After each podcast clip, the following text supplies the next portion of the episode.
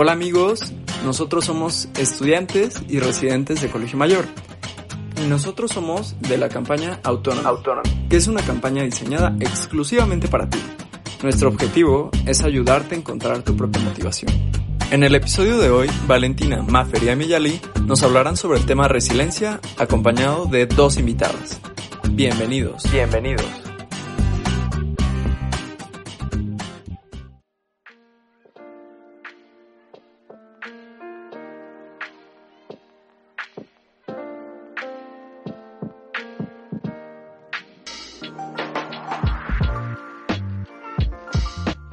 Bienvenidos todos a nuestro podcast del día de hoy. Nosotras somos Ameyali, Maffer y su servidora Valentina. Tres foráneos que vienen a platicarle un poco sobre los obstáculos en nuestra vida, la resiliencia y nuestra campaña Autonomía. Resiliencia en psicología se refiere a la capacidad que tiene una persona para superar circunstancias traumáticas. En otras palabras, podemos decir que es la habilidad de una persona para superar algo que le pasó en un menor o mayor tiempo. Nuestra Universidad Anáhuac Puebla tiene una población de foráneos que cubre el 51% de los estudiantes y del cuerpo administrativo. Todos nosotros hemos tenido que descubrir por nuestra propia cuenta cómo se lava la ropa, cómo se cocina una comida balanceada y limpiar una casa a una más temprana edad. Pero lo que realmente nos distingue es lo mismo que definimos anteriormente. Nuestra capacidad de levantarnos cada mañana y decir, todo lo que yo hago hoy me va a traer recompensas en el futuro. Soy yo contra el mundo, y si no lo hago yo, ¿quién? Ya no dependemos de una persona que nos levante cada mañana y nos lleve a la escuela. Ahora esa persona somos nosotros mismos. Ahora somos nosotros los que tenemos que ir a comprar una cartulina a las 10 de la noche si se nos olvida. Hoy con nosotros se encuentran María Teresa Moro Robles y, Macarena Pérez, quienes nos van a compartir un poco sobre sus puntos de vista de la resiliencia y lo que nosotros como jóvenes foráneos debemos tomar en consideración para nuestra futura vida.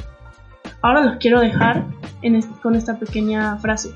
A champion in someone who gets up when he can't. Jack Dempsey. Hola, ¿cómo están todos? Bueno, yo soy Ameyali y estoy muy contenta de que al fin puedan escuchar nuestro podcast. La verdad es que creo que el tema de la resiliencia es un tema muy importante y del cual genera gran impacto entre nosotros. Es por ello que está aquí con nosotros María Teresa Moro Robles, quien nos va a compartir un poco sobre su punto de vista de la resiliencia y lo que nosotros como jóvenes debemos de tomar en consideración para nuestra vida futura. María Teresa nació en la ciudad de Puebla. Estudió la licenciatura de Relaciones Industriales en la Universidad Iberoamericana Campus Golfo Centro. Es licenciada en Educación y Desarrollo por la Universidad de Anáhuac, México.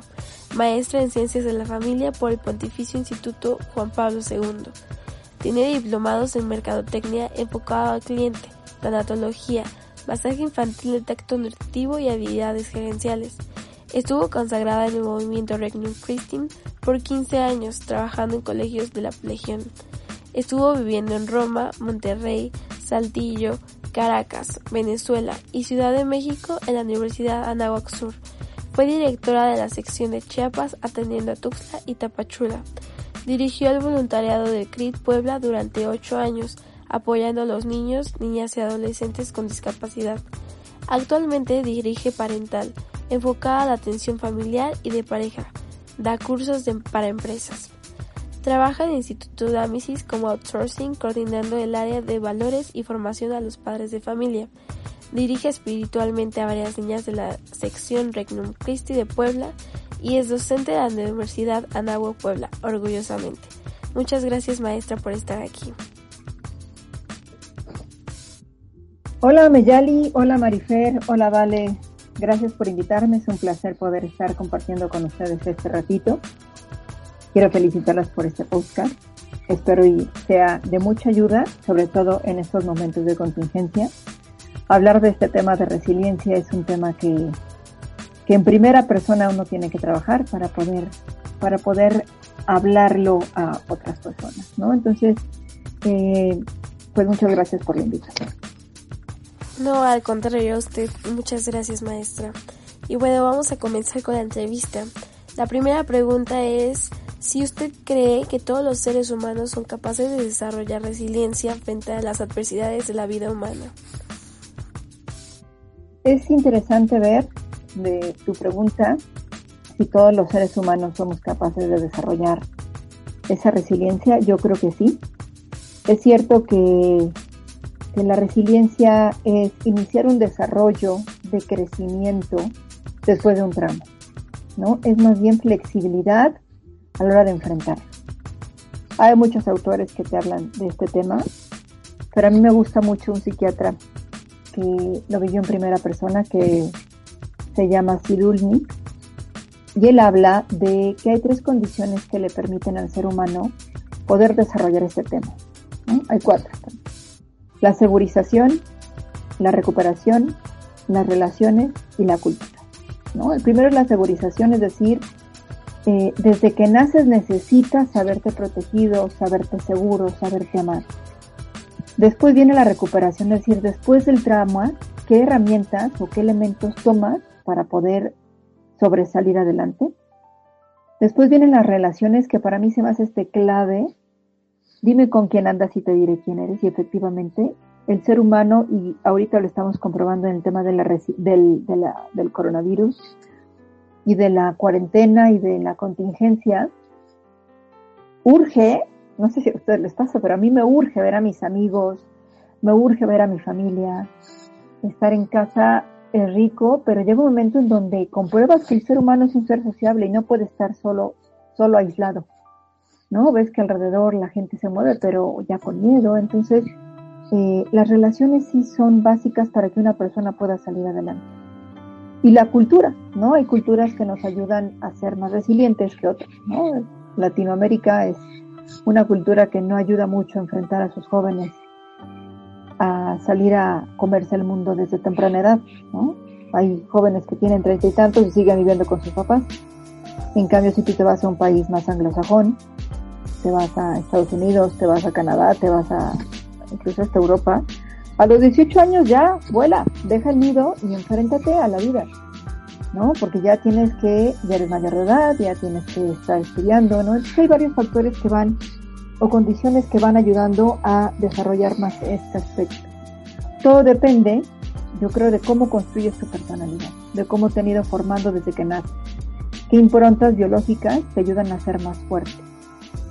Eh, sí creo que tu entorno te ayuda a ser más resiliente. Por ejemplo, un niño al salir de casa, cuando se va al kinder, eh, la experiencia de dejar su seguridad, viendo que su papá o mamá se quedan en la entrada y a él lo meten a un lugar con extraños, eh, lo ves en los preescolares los primeros días de, clases, cómo, cómo, los niños lloran, cómo los niños eh, pues patalean porque piensan que los van a dejar solos, ¿no? Y, después se acaba ese momento de trauma, ese momento de conflicto personal y se encuentran otra vez que están en casa, que están seguros, que los extrañaron, que saben que no los van a abandonar, ¿no? Entonces de ahí vas formando esa resiliencia. Hay dos factores que hacen al ser humano vulnerable. La violencia conyugal y la precariedad social. Y creo que hoy en día esto se vive mucho. Eh, este psicólogo los menciona también, menciona que tu seguridad es tu casa, y sí lo creo, de un niño desde que nace y vive violencia en casa, se forma una personalidad insegura, temerosa, miedosa, donde le van faltando esas herramientas para eh, el día de mañana poder salir adelante. ¿no? Y la otra es pues la precariedad social. Cuando papá o mamá tienen que trabajar y dejar sola a los hijos, pues no hay quien esté pendiente de ellos, ¿no? Tú mismo y te das cuenta cuando no alcanza el dinero, cuando no pueden pagar la colegiatura, cuando no hay para comer, cuando ves que papá o mamá se tienen que apretar el cinturón para poder darte a ti, cuando los zapatos pues ya los mandan al zapatero tantas veces para poder... Y no tiene nada de malo esto. Lo malo es el sufrimiento que implica todo esto. ¿no? Está bien, y nosotros en mi familia fuimos cinco hermanos, las cosas de mi hermano el mayor me pasaban a mí y no me quejaba. ¿no? Porque era parte de la vida y sabía que mis cosas le iban a pasar, que estaban en buenas condiciones, le iban a pasar a mis hermanos más pequeños. Y te vas formando en ese aspecto, ¿no? Yo creo que también es un tema eh, hoy en día de las familias pequeñas, el, no tener muchos hijos o hermanos, te cuesta más trabajo ir formando esa, esa resiliencia. ¿no? También este autor habla del apego familiar, que es algo básico, es encontrar ese amor en casa desde la forma en cómo se habla, la forma de enfadarse, la forma de enfrentar los problemas, de platicar, de dirigirse a cada uno de los miembros de la familia, donde vas conociendo, donde me conocen, y así como me conocen, así me aman. Creo que eso es básico para ir formando la resiliencia. Es muy interesante todo lo que usted menciona y yo creo que una parte importante es el tema de la segurización y es cierto, desde que nacemos necesitamos sentirnos protegidos y es lo que nos impulsa a desarrollar la resiliencia ante cualquier situación de nuestra vida, lo que nos lleva a preguntarle a usted en qué momento de su vida cree que fue clave para el desarrollo de la resiliencia. Creo que en este aspecto para mí pensar en mi familia era una forma de superar el trauma. ¿no? Recuerdo en la escuela cuando iba a quinto sexto de primaria que las maestras me hacían a mí una especie de bullying. Bueno, creo que a todos, pero eh, eran expertas en hacerte sufrir. me acuerdo que yo llegaba a la escuela y decía, esto va a acabar, esto no va a ser para siempre. ¿Qué serán? ¿Ocho meses, seis meses, cinco meses? Y así poco a poco eh, pero me acuerdo que al final mi manera de sobrellevar este tema del trauma de ir a la escuela en sexto era pensar, voy a salir adelante porque mi, familia me está esperando, porque llego a mi casa, porque llego a donde me aman de verdad. Hay 10 factores o 10 elementos que van constituyendo la resiliencia. Uno es el afrontamiento, la actitud positiva, el sentido del humor, la empatía, la flexibilidad, la perseverancia, la religiosidad, que de esto quiero hablar, la autoeficacia, el optimismo y la orientación a la meta. Y quiero hablar de la religiosidad porque para mí es un, elemento clave de poder salir adelante. Para mí es básico el tener esos resortes espirituales en, el tema de, salir adelante. Eh, cuando consulto en tanatología o cuando me toca llevar a alguien en dirección espiritual, busco encontrar qué tipo de resortes tiene. Cuando tiene espirituales, digo de aquí. ¿no? Y es mucho más fácil encontrarle un sentido al sufrimiento, un sentido al dolor, sentido a una enfermedad, sentido a una pérdida. Porque sabes que al final del túnel oscuro hay una luz que te va a seguir llevando adelante. ¿no? Entonces creo que si tú me dices eh, ahorita, ¿qué consejo nos darías a los que somos universitarios crees en su parte espiritual. Creo que la parte eh, espiritual nadie nos la enseña, más que tú eres el principal protagonista de esto. ¿No? De tener una relación con Dios, de conocer tu religión, de crecer en tu fe, de poder tener un trato con Dios de tú a tú, no es un Dios lejano allá, sino que es un Dios en donde está pendiente de ti. Creo que para mí eso siempre ha sido, ¿no? Encontrar en mi fe eh, esos resortes para poder salir del trauma, para poder enfrentarlo. Incluso ahorita llegó un momento en donde sentí, así como la nube, hay un personaje en Charlie Brown que va con una nube como de polvo siempre, así me sentí, y subía, bajaba, iba, venía en mi casa y me sentía con esta nube. Y hasta que no hice conciencia y detuve un momento en mi vida y dije, a ver, ¿qué te está pasando? y puse nombre y apellido y las disipé estas tormentas internas gracias a la fe, hasta ese momento no pude tener paz. ¿No? Saber que, Dios me ama, confiar, vivir el momento presente, eso para mí es clave. Es verdad, la esencia que tiene cada una de las personas, sumado con todos los factores que predisponen una capacidad de desarrollar resiliencia, es lo que nos puede sacar adelante. Y le agradecemos muchísimo por compartirnos esa parte de su vida. Y queremos preguntarle qué cree que pasa cuando una persona se ve desarrollada a forzar la resiliencia. ¿Debería hacerlo para protegerse a sí mismo o para construir un conductismo vital positivo, es decir, para tratar de ser mejor? Pues mira, yo creo que para los que son psicólogos o los que estudian la administración lo sabrán, porque vieron la pirámide de Maslow, donde se menciona cómo vas cubriendo tus primeras necesidades, que va desde la fisiológica hasta la de la autorrealización. En el primer nivel te encuentras que tienes que tener cubiertas las básicas de alimentación, de descanso, eh, de respiración, de sexo, toda esa parte fisiológica es lo básico por lo que vas a empezar a mover. Después viene el de seguridad, seguridad física,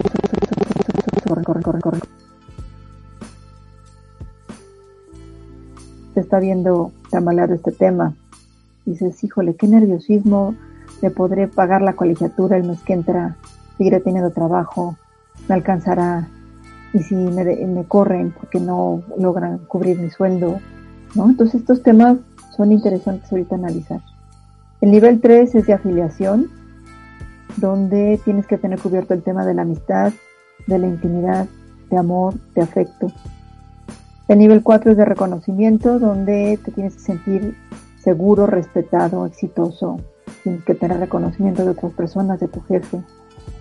No, no solamente basta hacer bien tu trabajo y que te paguen, sino que tienes que tener algún reconocimiento de, oye, vas bien, este, che, lo estás haciendo exitoso, lo estás haciendo muy bien, ¿no? Que te den esa palmada en la mano. Y el último, el último nivel es el quinto, de autorrealización, en donde se va desarrollando más bien la espontaneidad, la creatividad, ir aceptando los mismos hechos, en fin. Creo que ahorita con tu pregunta me haces pensar en esta pirámide y pienso que el ser humano lo primero que va a hacer es eh, sentirse seguro, ¿no? Ya que tiene cubierto la parte primera de fisiología, la parte dos de seguridad, ¿no? Entonces, cuando me preguntas, cuando una persona se ve forzada a desarrollar la resiliencia, creo que lo hace por sí misma y después lo hace por su comunidad, ¿no? A menos que eh, ese amor que te mueve se vea en peligro, ¿no? Por ejemplo, pienso ahorita eh, el caso de una madre que da la vida por su hijo, ¿no? Me acuerdo que una amiga eh, atropellaron a su hermano me decía, no me preguntes cómo mi mamá levantó el coche. O sea, mi mamá levantó el coche. ¿Cómo lo hizo? No sé. Pero fue capaz de levantar un vehículo cuando en su vida ha levantado pesas por rescatar a mi hermana. ¿No? Y mover el coche. Entonces creo que eh, te haces fuerte dependiendo de tu amor. Muy muy buena respuesta. La verdad es que sí, como humano ponemos en primera instancia nuestras necesidades y posteriormente lo que podemos hacer por nuestra comunidad. Y con todo lo que usted nos ha platicado hasta ahorita, ¿qué consejo le daría a los jóvenes que están pasando por una transición importante en su vida? Y mi consejo para los jóvenes, ahorita en este momento, híjole, creo que es, primero, eh, ahora que están en casa, aprendan a vivir el día a día. Disfruten el momento presente. No, solemos comernos la cabeza pensando que si el pasado, que si el futuro, si me voy a graduar, si voy a terminar, si pasará la materia, ¿no? Creo que perdemos mucho tiempo, no vivimos en el momento presente. Eh, cuando estudias mindfulness, te, ayudan a, ser consciente o a meditación, una meditación más budista, te ayudan a, a pensar más en el momento presente creo que a mí me ayuda eso. No me voy a comer la cabeza pensando en el pasado que hice mal, porque ya no me pertenece a mí. En el futuro tampoco porque no tengo el control, sino en el momento presente. Pues cuando tengo el control de la hora, es cuando puedo disfrutarlo y aprender a gozar ese momento. Entonces, uno de mis consejos es eso. No te comas la cabeza pensando en el futuro. Vive el momento presente. Después, eh, juega, aprende y no te quedes solo. Disfruta la compañía de los demás. El aislamiento es terrible y ya lo mencioné arriba, no somos seres solitarios, somos seres sociales, donde tenemos que estar acompañados. Pide ayuda si no puedes solo, ¿no? Pide ayuda. Platícalo, coméntalo, llóralo, drénalo, pero no te lo calles, ¿no? Ahorita que estás en este momento, que estás en casa, me imagino que todos ya se fueron a casa, porque muchos de mis alumnos me están escribiendo que desde su pueblo, desde su comunidad.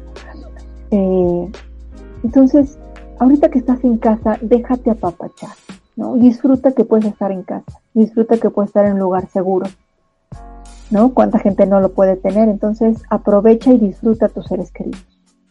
No te aísles. Y después agradece que estás vivo. Disfruta tu vida. Yo creo que esos tres consejos les diría a los jóvenes. no se compliquen tanto la vida, ahorita disfrútalo, ahorita aprovechalo. Eh, ya llegará el momento en donde tendremos que enfrentarnos otra vez con el día a día, con el corre, con el acelere, con el estrés. Eh, me acuerdo que algo que me atormentaba era pensar que al inicio de la cuarentena te decían, ahora sí vas a poder hacer ejercicio, ahora sí vas a poder leer los libros que tenías pendientes leer, ahora sí vas a poder ordenar todos los cajones y gavetas que te... Y cuando empiezo a ver que en el día a día, híjole, todavía no leo ni un libro, todavía no me termino, empecé clases de piano y ya las dejé a la mitad. Este, empecé los libros y no he terminado ni uno que quería terminar. Entonces empiezas como a estresarte y a pensar, es que debo y logro y, debería de, y cuando ves que no has logrado ni la cuarta parte, porque se te, se te va la vida en la computadora, porque se te va la vida en el lavar, en el ordenar, en el limpiar, en el convivir, porque te ha cambiado la vida, eh, empiezas a sufrir. Entonces decidí no vivir bajo estereotipos, no vivir bajo protocolos que me impone la sociedad, aunque estoy en mi casa, me sigue influyendo la sociedad, disfrutar el momento presente. ¿No? ¿Qué pasa si un día me levanto más tarde? Porque para mí a las seis y media ya era estar despierta, ya de pie. No, no les cuento cuando tengo clase de 7 de la mañana. Me tenía que levantar temprano, si podía hacer ejercicio más temprano, lo hacía más temprano, eh, de manera que cuando fueran las 7 ya me vieran mis alumnos casi casi con el cabello seco, bien, bien bañada, bien arreglada. Si te das cuenta que dices, a ver, no pasa nada. No pasa nada si un día hago ejercicio más tarde. No pasa nada si un día eh, estoy todo el día en pants. No pasa nada si no logro lo que la sociedad me impone. Pues yo creo que sería todo, Meyali. Muchas gracias, chicas, por esta invitación. Espero eh, nos veamos pronto. Y pues nada, que Dios las bendiga. Cuídense. Bueno, pues aquí está el consejo de la Miss Tere Moro. Hay que disfrutar el momento, aprender de ello y abrirnos ante cualquier situación. Dejar entrar todo ese amor que se nos da y que este sea recíproco. Le agradecemos muchísimo por estar aquí con nosotras y esperamos que en verdad cause un impacto positivo en todos los, que nos están escuchando y logren desarrollar esa capacidad en todo momento de su vida. Para continuar con este episodio tenemos el increíble testimonio de Macarena Pérez Cuesta, quien nos comparte un poco de la resiliencia desde su propia experiencia. Maca es licenciada en Finanzas y Contaduría Pública Labora en Soñar Despierto desde hace seis años, donde actualmente funge como formadora de oficina central. Ha participado en megamisiones por más de 20 años. Es colaboradora Reunion Christi 2018-2019 en Puebla, donde actualmente labora como coordinadora de pastoral universitaria en la Náhuac Puebla. Maca nos comparte esta frase con la que se identifica. No sé hacia dónde me lleva, pero sé que él me guía. De su santa favorita, Santa Edith Stein.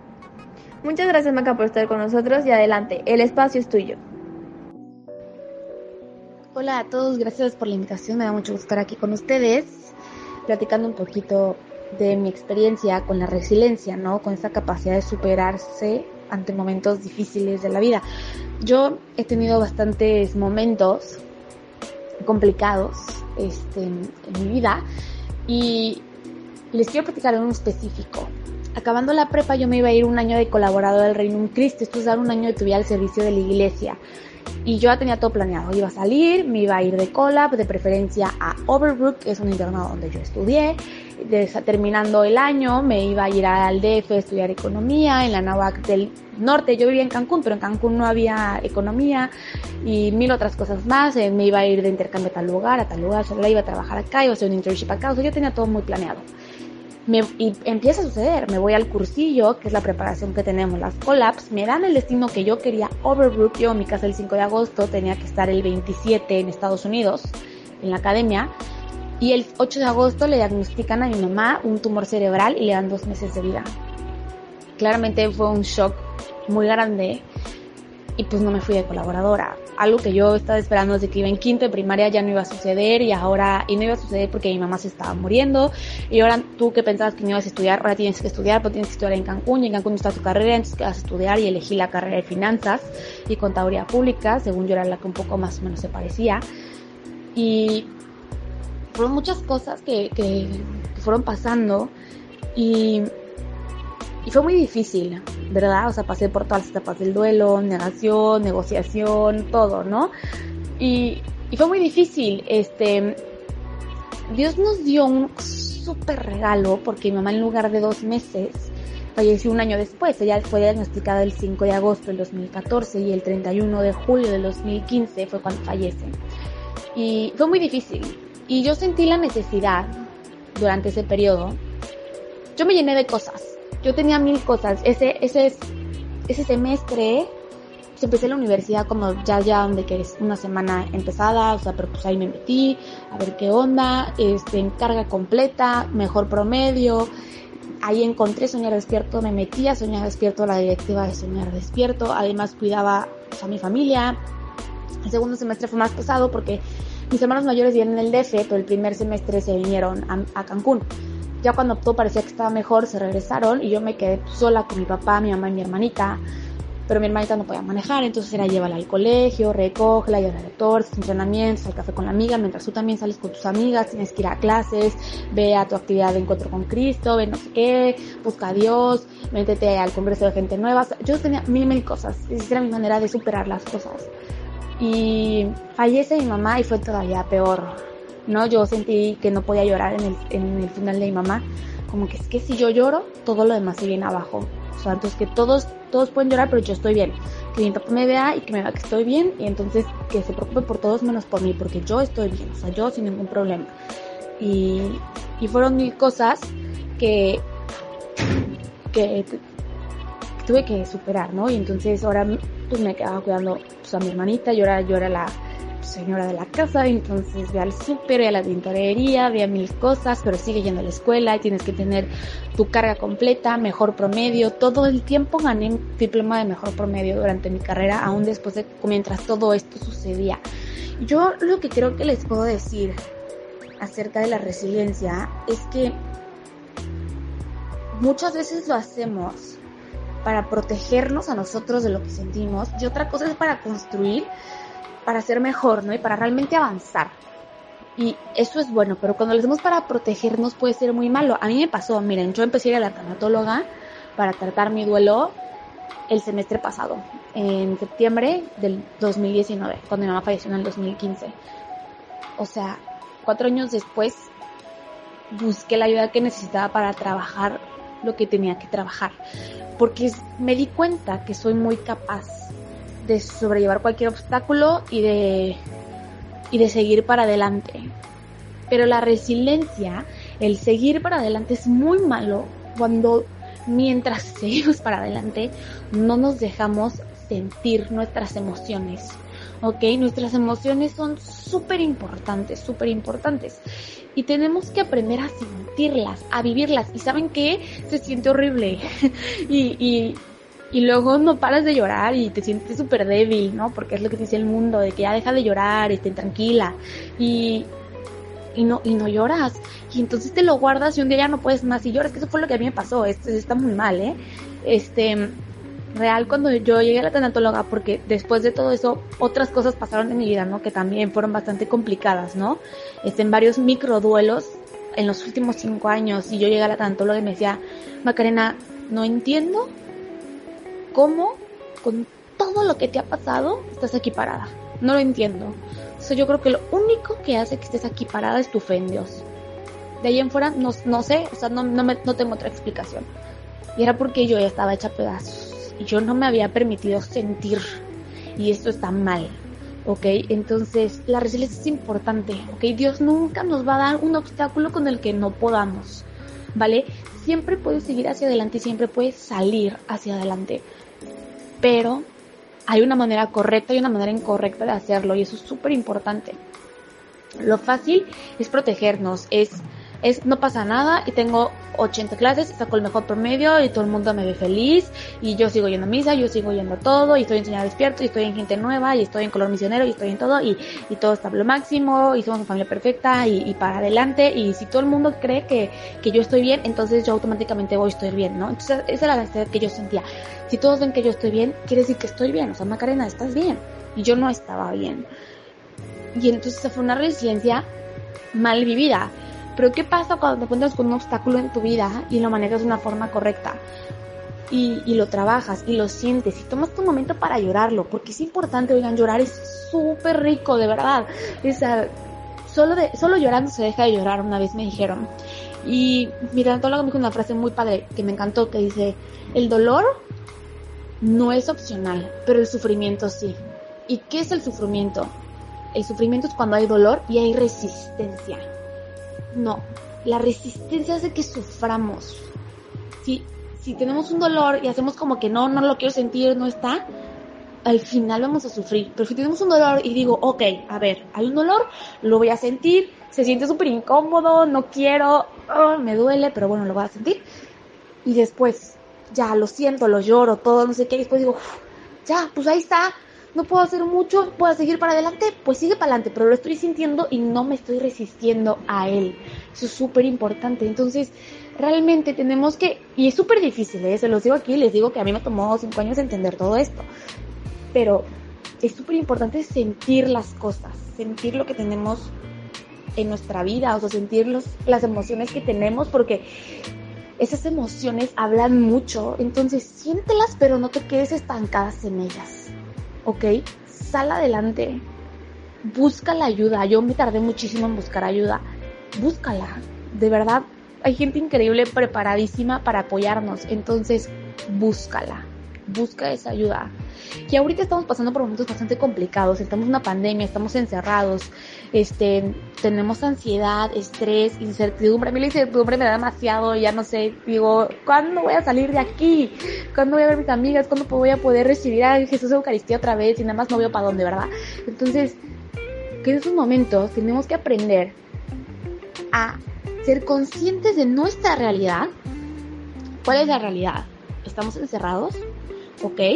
Y es correcto estar encerrados, sí, sí es correcto, porque estamos, como vi un meme, ¿no? Que decían, nunca me habían dicho que salvar al mundo, o sea, tenía que quedarme en mi cama, o sea, ¿quién dijo que iba a ser tan fácil? Sí, entonces, estar encerrados es lo correcto, si sales al súper o algo así, tu cubrebocas, tu guante, todo lo que necesites, los cuidados, va perfecto. Ok, y esta es la realidad, tengo que estar aquí encerrado. ¿Qué voy a hacer con esa realidad? ¿Me voy a resistir a ella? O la voy a sentir y voy a hacer algo al respecto. Estoy, encerrado, ¿qué voy a hacer? ¿Sabes qué? Voy a ordenar mi cuarto como nunca lo he ordenado, le hace falta una limpiada. Voy a convivir con su familia, vamos a jugar juegos de mesa, este, voy a aprender algo que, que no he aprendido. ¿Sabes qué? Va a haber días en que me voy a querer tirar en el piso de mi cuarto y llorar. Está bien, llora y siéntelo. Súper válido. Este, voy a leer el libro que nunca había leído, pero ¿cuál es tu realidad? ¿Qué puedes hacer? No te frustres por lo que no puedes hacer y, disfruta lo que sí puedes hacer. ¿Vale? Hay que estar súper agradecidos. Y creo que hoy en día estamos agradeciendo por cosas por las cuales antes no lo hacíamos. Ahora agradezco por estar por estar viva, agradezco por tener una casa, porque mi familia está bien, y antes no agradecía eso. Entonces, realmente es un momento de, de paciencia, paciencia, de fe Dios, de que Dios nos va a sacar de esto y con mucha confianza, ¿vale? Entonces, sé consciente de tu realidad y acéptala. No te frustres, no sufras por lo que no puedes hacer. Y busca la manera de sacar el lado positivo y de disfrutar lo que sí puedes hacer. Si nos resistimos, sufrimos, acuérdense. O sea, yo creo que los quiero dejar con esa frase que me encanta dolor más resistencia igual a sufrimiento. No pongan resistencia. Sientan eso que sienten, esas emociones que sientes. Una tienes que quedarte en tu cama llorando, viendo películas, este, súper tontas. Hazlo. Hazlo, se vale. Pero no te resistas. No te resistas porque ahí es cuando hay sufrimiento. Entonces nada, chicos, mucha paciencia. Este, los que son foráneos disfruten mucho estar en su casa. Yo estoy ahorita en mi pueblo también porque mi familia vive en Mérida, entonces estoy en Mérida con mi papá y mi hermanita. Y, y sientan todo lo que tengan que sentir, no tengan miedo de sentir sus emociones, no tengan miedo de llorar, no tengan miedo de hablar. Es difícil, cuesta, pero vale la pena. Y así es como hemos llegado al final de nuestro último podcast. Si tú has disfrutado de estos podcasts, espérate todo lo que tenemos preparado para ti. Nos vemos pronto y recuerda, nosotros somos Autonomy.